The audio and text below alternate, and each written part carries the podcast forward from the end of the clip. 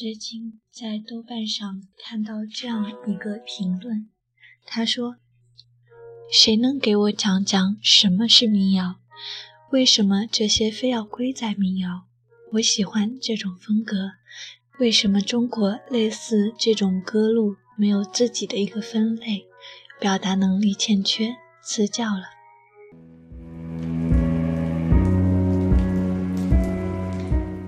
我想说，其实每个人对于民谣的认识是不同的，但是喜欢民谣的人，他们是因为在民谣的简简单单的歌词中、简简单单的音调中，得到了对于那一份属于自己的悲伤的理解和安慰，所以我相信。喜欢民谣的朋友，一定是内心隐藏着很深很深、独特的悲伤与孤独。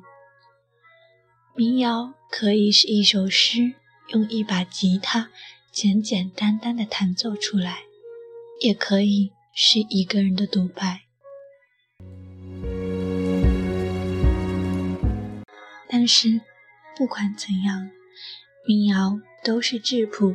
独特的对人的内心的表达，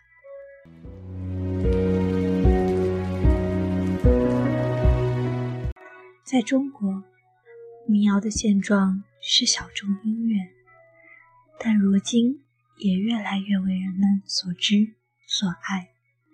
很多人都在听民谣，但却不知道自己听的就是民谣。麻油叶组织中。有一位民谣歌者叫二百。最近我在豆瓣上看见一篇文字，今天就用这篇文字来向大家推荐二百和他的《玫瑰》。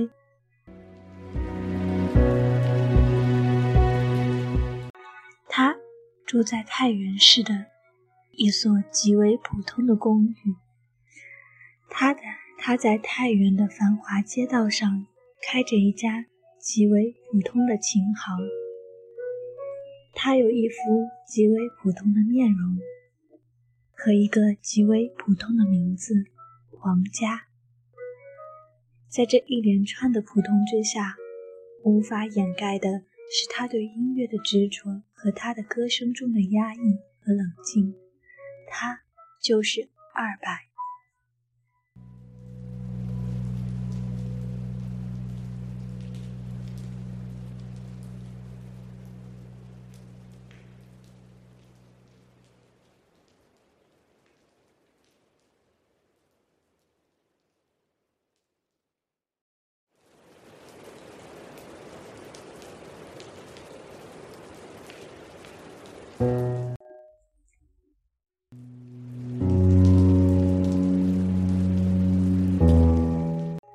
记得第一次知道二百这个人，是在麻油叶的推荐里，一首《我在太原和谁一起假装悲伤》。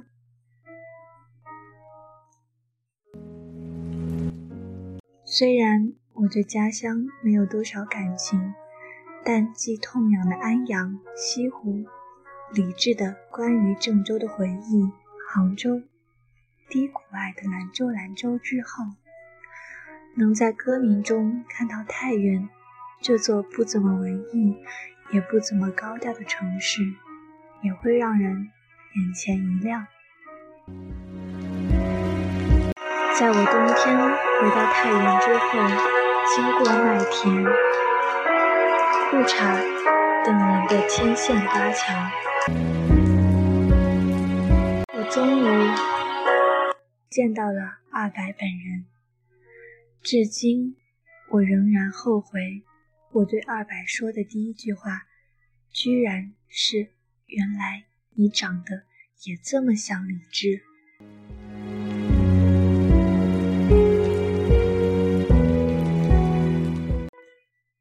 他的声音和风格与李志确实有些相似之处，但每一个音乐人都希望自己有独特的风格。被人说成像某一个人，一定会很难过的。还好二白没有因此生气或是难过。我们在他的公寓里尽情喝酒、弹琴，不时也开黄腔。之后几次见面也是如此。在我的印象中，二白是一个稳重却不被世故、侵染的老实人，不做作，不浮躁，如同他的歌声一般。玫瑰也是那段时间在他的公寓里听到的，印象极为深刻。几次问他什么时候录制。他总会说设备齐全的时候，或者是等闲下来的时候一定会录。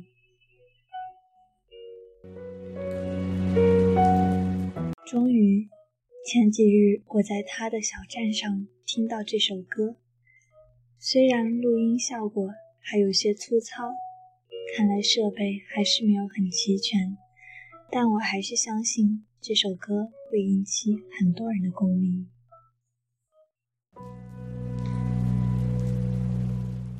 玫瑰来自二百，据说写给一个叫做玫瑰的幽灵。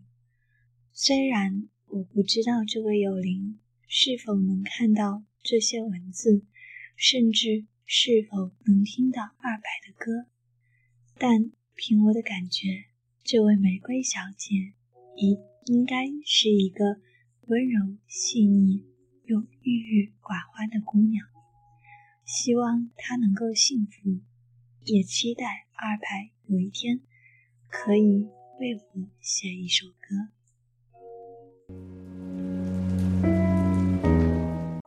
玫瑰，你在哪里？你说你爱的人都已经离开。不要欺骗自己，你只是隐藏的比较深而已。玫瑰，你在哪里？你总是喜欢抓不住的东西。这一篇关于二百和他的玫瑰的音乐评论。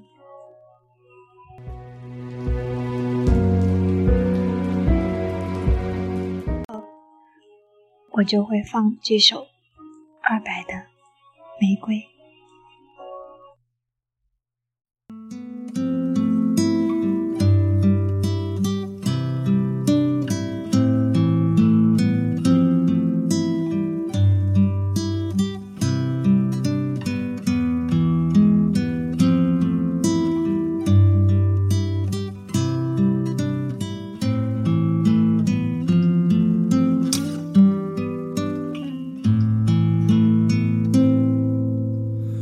说你想在海边买一所房子，和你可爱的松狮一起住在那里。你会当一个心情杂货铺的老板娘，随着心情买着自己喜欢的东西。生活越来越。你变得越来越不像自己，一个人散在悲催的风里。玫瑰，你在哪里？你说你爱过的人都已经离去，不要欺骗自己，你只是隐藏的比较深而已。玫瑰，你在哪里？你总是喜欢抓不住的东西，请你不要哭泣。我们都只剩下一堆用青春编织成的回忆。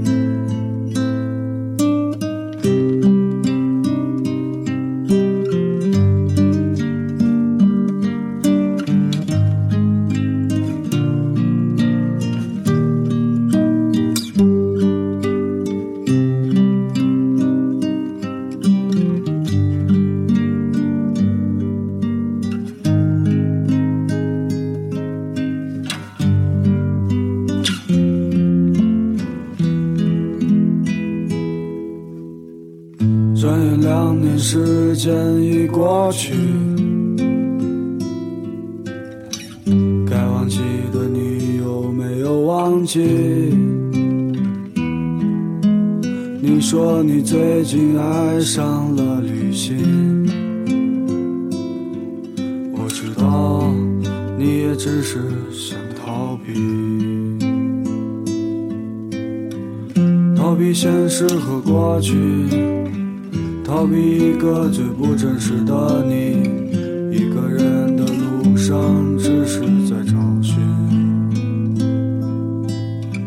玫瑰你在哪里？你说你爱过的人都已经离去，不要欺骗自己，你只是隐藏的比较深而已。玫瑰你在哪里？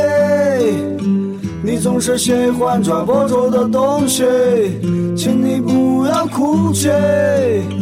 我们都只剩下一堆用青春编织成的回忆，用青春编织成的回忆。